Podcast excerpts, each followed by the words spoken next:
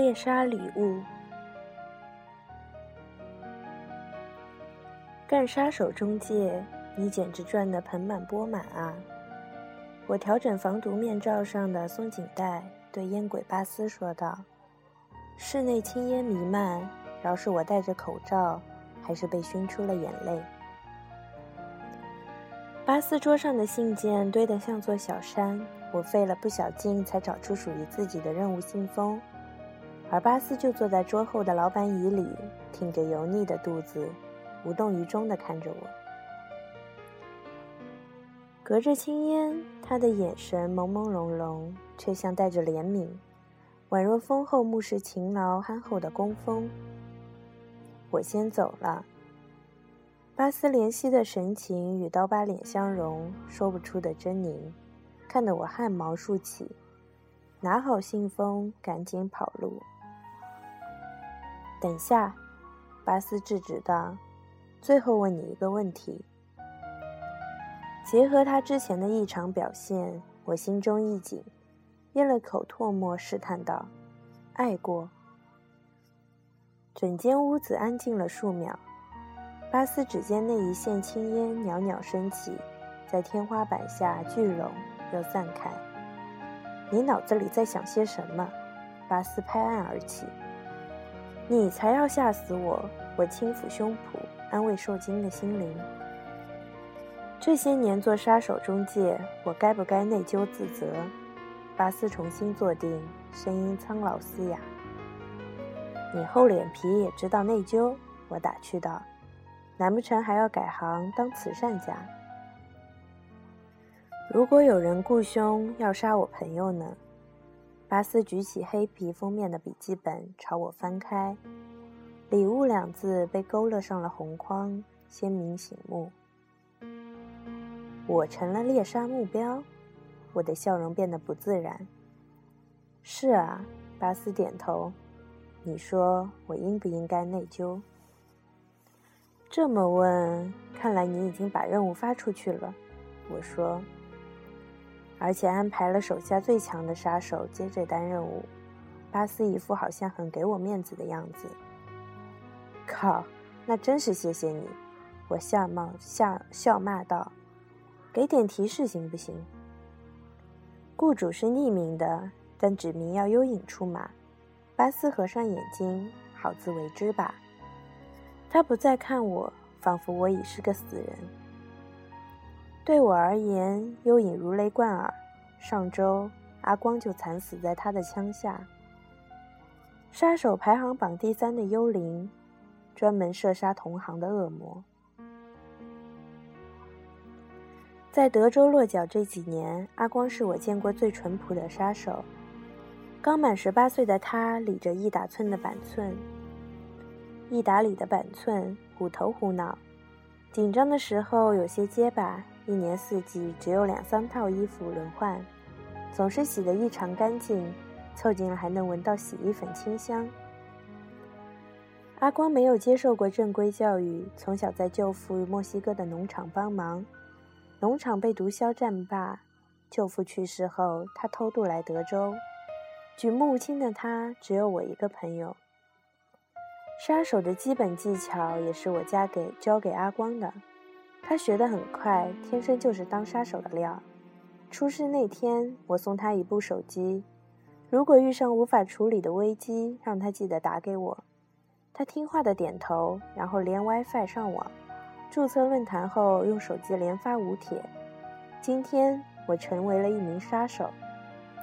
我偷瞄了一眼，这小子神经大条，没注意自己发在了宠物板块。阿光第一次的任务是刺杀黑帮小 boss。临行前，他看了三小时《孤胆英雄兰博》的电影，突然起了激励作用，怀着一腔热血在论坛发了帖子。今天。我要给 BOSS 混蛋一些教训。然而他忽略了道路交通情况。出租车在市里堵了三个小时之后，雄心壮志早已烟消云散。他颤颤巍巍地摸出手机，又发一帖。其实我好怕啊。这次很快收到了回复。我和姐妹们以前也很讨厌 BOSS 啦，一如既往的暴脾气、无休止的加班任务。在 BOSS 座椅上放几个图钉，或许是个不错的方法。加油，加油！署名是木家。阿光笑了，木家是误会了。他打开了木江的资料，头像是一个浓眉大眼的女孩，笑得很灿烂。披肩的长发下却露出了条状病符。面容也显得惨白。头像是你吗？你生病了。阿光私信木家。老毛病，住院小半年了，好想回去工作。boss 的臭脸都那么亲切。木家以一个奋斗的表情结尾。什么时候能出院呢？阿光又问。不知道哎，后天就要手术了。看到你说害怕。其实我也一样，木家。阿光没有回复，啪嗒，合上手机翻盖。那一次，阿光活了下来。我还记得当天晚上，腹部中弹、满是鲜血的阿光冲到我家，中邪似的从我抽屉里找出万能充电宝，连接手机后发出私信：“木家，我成功了。”我正纳闷穆家是谁，阿光却已经蜷缩在角落睡去了。之后，阿光和穆家一直保持着私信联系。熟络后，阿光向穆家坦白自己的杀手身份。穆家非但不害怕，还总是守在电视前看恶人暴毙的报道。我和朋友说，我在网上认识了一位英雄，大英雄以后要加油，清除世上的恶棍哦。穆家。穆家夸赞的文字让阿光满面羞红，抓耳挠腮，不知如何作答。下楼跑了几圈后，才回复道：“你也要加油，清除身上的坏细胞。”那天后，阿光开始玩命的接单。由于猎杀的都是穷凶极恶的高难度对象，阿光在杀手排行榜上的名次一路飙升，仅一年之后便跃居前十。德州媒体也称他为“正义之光”。阿光并不在意这些，甚至没有参加州府的表彰会。任务之后，阿光只喜欢推开窗，一人静静地倚在墙角，看着满天星辰，哼唱故乡的歌曲，脑海中想象的是穆家在电视机前的笑容，明媚到足以融化阿光的心。我从未想过成为英雄。我也不知道站在聚光灯下有多风光，我只知道，如果台下少了你的欢呼，一切都将失去意义。为什么不去医院看他呢？我这样问阿光。他人缘很好，每天都有许多朋友陪着。阿光腼腆的挠挠头，我不知道自己到底，到底算不算他朋友。你当然是啊。我鼓励他，阿光却仍不敢跨出那一步。直到上周，阿光忽然红着脸，振奋地告诉我，他和穆家约好了，干掉幽影之后就去和穆家见面。只是阿光再也没有机会了。他的尸体在一个刚装修好的屋子里被发现，背部中枪，子弹从他的胸膛穿过，神情如此安详。幽影惯用的猎杀手法，曾经有无数位杀手倒在这样的手法之下，但是阿光这样的高手，又怎么会察觉不到有人在身后？除非那人亲近到他无需防备，亦或根本是一个看不见的幽灵。传言只有幽影的前任中介人知道幽影的相貌。幽影的枪法其实很糟糕。但他就是能击中你。一次喝醉酒，中介人肆无忌惮的爆料，第二天他在家里被炸成了烤乳猪。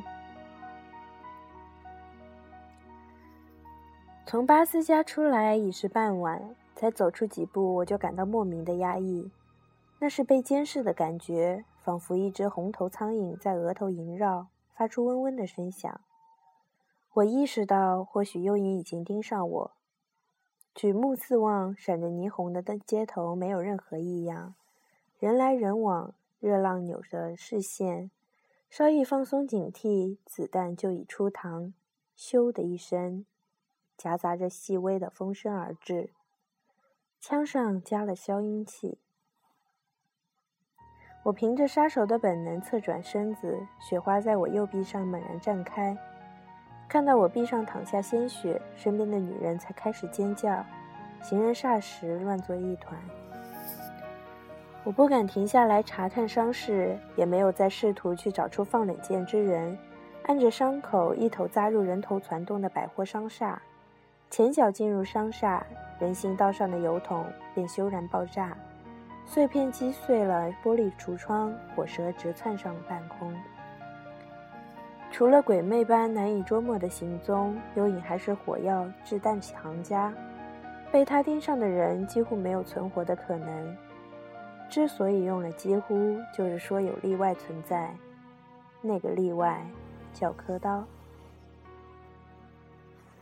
所以现在我要做的不是找出幽影进行反击，而是尽快找到柯刀，然后紧紧抱住他的大腿。当我包扎好伤口，灰头土脸出现在柯刀面前的时候，他居然很平静的在店里吃面，还一边与女友煲电话粥。最近柯刀处于热恋期，手机好像成了呼吸器。离开一时半会儿都会让他断气。先前致电他一直占线，打了一小时才通，一接起来就抱怨忙忙忙。要不是得知我有生命危险，他才懒得与我碰面。来了，先吃碗面。可刀笑嘻嘻招呼我坐下。幽影，幽影，我当我刚躲过幽影追击，惊魂甫定。安心啦，先吃面，先吃面。柯道说道，柯刀说道，然后眉飞色舞的继续讲电话。这时候过了晚饭时间，面店生意冷清，没有其他客人。服务生照顾完小孩，打着哈欠，不情愿地替我抹桌子。柯刀沉浸在自己的电话世界里，声音温柔得像一只猫咪。很难想象这样一个人，居然是杀吼排行榜第一的王牌。屡次逃过幽影追杀的神人一个。幽影曾使尽浑身解数置柯刀于死地，无论是放暗枪、预设液体炸弹，或者干脆朝柯刀往住处扔手雷，无一例外都失败了。扔出的手雷甚至神奇地弹了回来，幽影为此养了半年的伤。柯刀有一张俊朗的面孔，高中时学校里就有了女粉丝团。有一次，他裤子上沾染石灰，我只是帮他稍微一拍，都遭来女生仇恨的目光。出色的外表也使他获得了许多客串肥皂剧的机会。今年上映的小成本影片里，他熬出头出演男一号杀手一角，不过最终票房大败，柯刀还被影评人批评为花瓶，演技稀烂。你根本不懂杀手，不了解杀手的内心。影评人如此怒斥道：“拜托，我小命危在旦夕，你还有心思谈情说爱？幽影要是冲出来，看你怎么应付！”见柯刀压根儿没有停止通话的迹象，我小声嘀咕道：“柯刀仿佛听到了我的抱怨，暂停唠叨，将手机放到桌上，煞有介事地对我道：‘事实上，幽影就在你身后。’”这一恐怖片中的俗烂对白，着实将我吓得不轻。我下意识地去摸枪，原本放在内袋里的马克二二手枪却不翼而飞。是刚才那服务生，他在清理桌面时顺势偷走了我的枪，而我竟一点没有察觉。然而新的问题来了：近身偷枪时，他为什么不顺势袭击我们？这时候，原本坐在收银台里的服务生幽影，忽然腾的一下站起，他手举双枪对准柯刀，除了我的马克二二，另一把则是柯刀的洛洛克。幽影根本没有把我放在心上，他蹙蹙紧眉头盯着柯刀，像是要在今天一雪前耻，但是却迟迟没有开枪。我要告诉你两件事情。面对幽影的双枪，柯刀这才收起笑容，站起。第一，刻刀这个名字是后来改的。什么时候了？他居然说这个！要不是双腿发软，我真想冲过去给他个大嘴巴。第二，用枪是为了约束自己。刻刀话音刚落，荧光闪动，幽影还来不及开枪，飞刀已钻入他的咽喉。另一把飞刀向着收银台前的桌底射去，眼看就要命中在桌下玩耍的五六岁小孩童。那孩童竟以一个夸张的姿势避开，撞开落地橱窗里去。原来，服务生是虚掩，孩童才是真正的幽影。不，那样的动作不是五六岁孩子能做出来的。幽影是侏儒。服务生不急着开枪，是因为没有十足把握制服刻刀。当我们的注意力被服务生吸引，侏儒便可伺机放暗枪。这个契机就是刻刀出手的时候，只要刻刀向服务生出手，必将露出破绽。那时埋伏在桌底的侏儒便稳操胜券。幽影那看似复杂多此一举的计划，实际上有着巧妙逻辑，只是我想不通，为什么有人心甘情愿替幽影当挡箭牌？难道这才是幽影最可怕的地方？别让他跑了。望着幽影远去的身影，我急忙对刻刀道：“别急，还有一把飞刀没用呢。”刻刀沉着道，慢悠悠地朝胸口摸索，忽然尴尬一笑，嘴角露出浅浅的酒窝。糟了，早上用那把刀替小绿削苹果，落在茶几上了。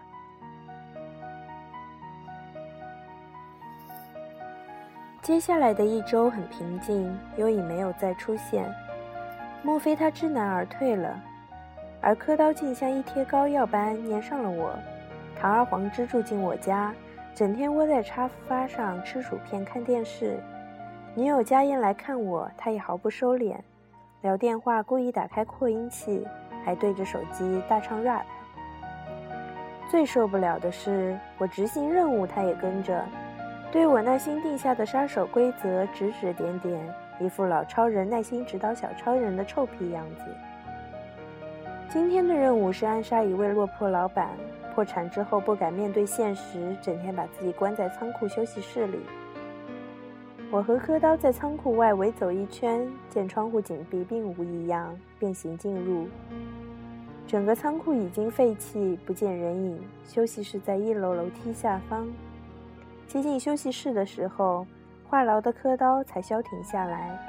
木门是紧闭着的，我拿出钩子插入锁孔，再推门还是纹丝未动。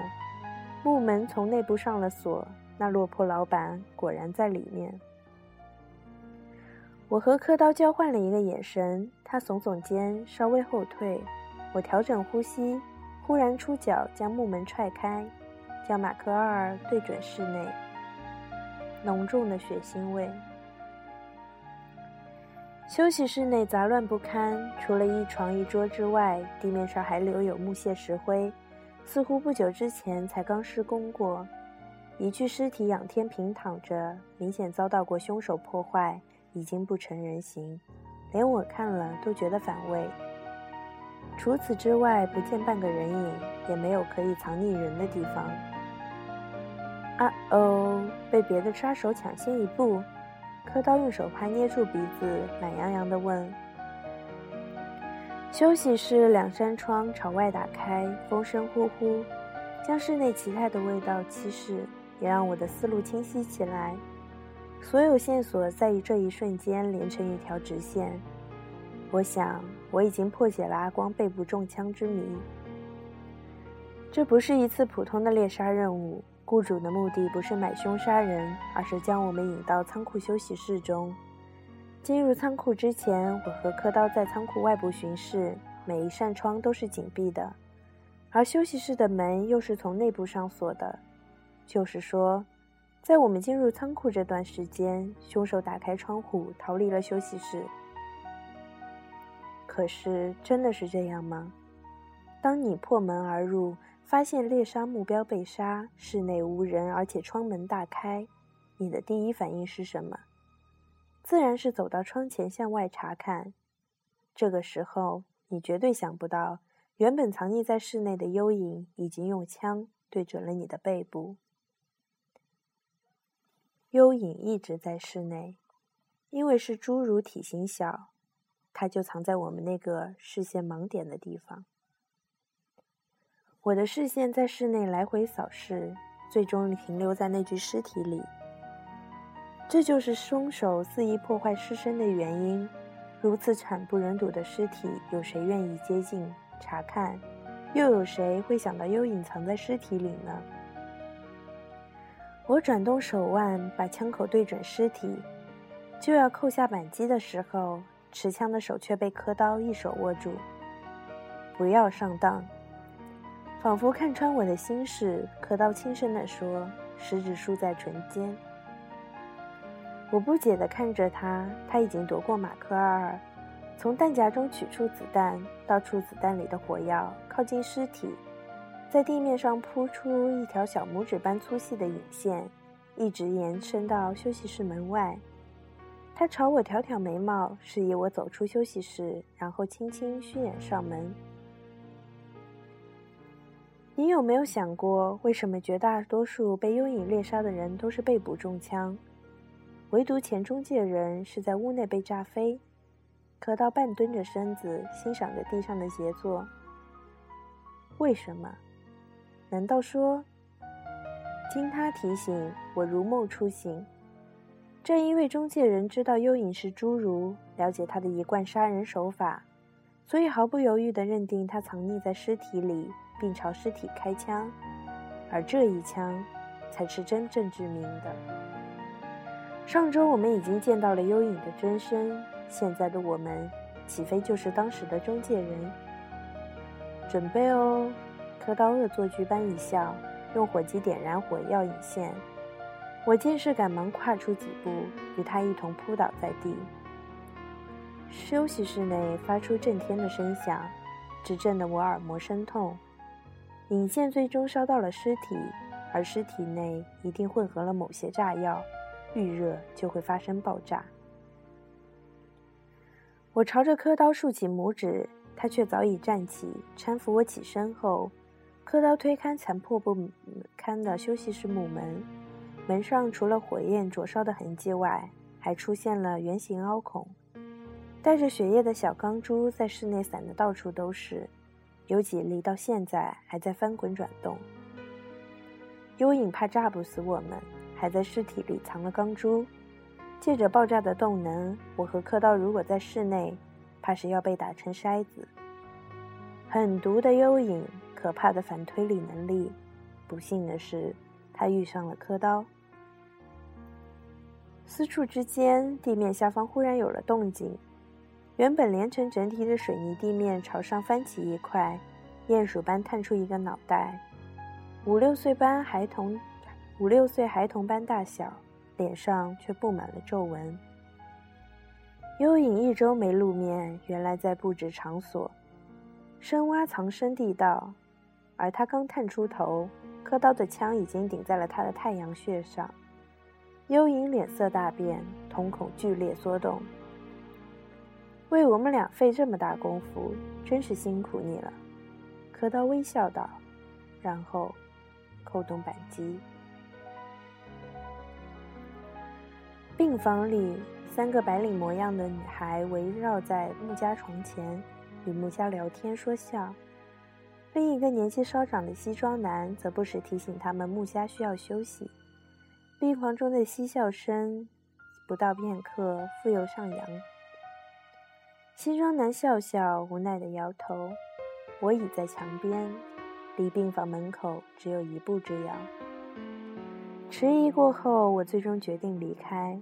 我知道我无法代替阿光，或许也根本无需代替。阿公是对的，穆家不需不缺少人陪伴。手机在那一带震动，是刻刀发来的短信，连用三个感叹号结尾。巴斯是周三傍晚找你的，而你却是当天上午致电我求助。是你未卜先知，还是根本在耍我？我皎洁一笑，按掉对框。雇幽影杀我的人，的确是我自己。不这样的话，又怎能让幽影现身替阿光报仇？又怎么能逼柯刀出手相救？来了来了，快看电视！穆家兴奋的声音从病房中传出，身边的伙伴也不再嬉闹，电视机的音量随后被调大。新闻中报道的正是幽影落网的消息。我就知道他一定会成功。这个时候，穆佳反而低着头，徐徐地说：“我这才注意到，从一开始，穆佳的眼睛就时不时的在向病房门口张望。”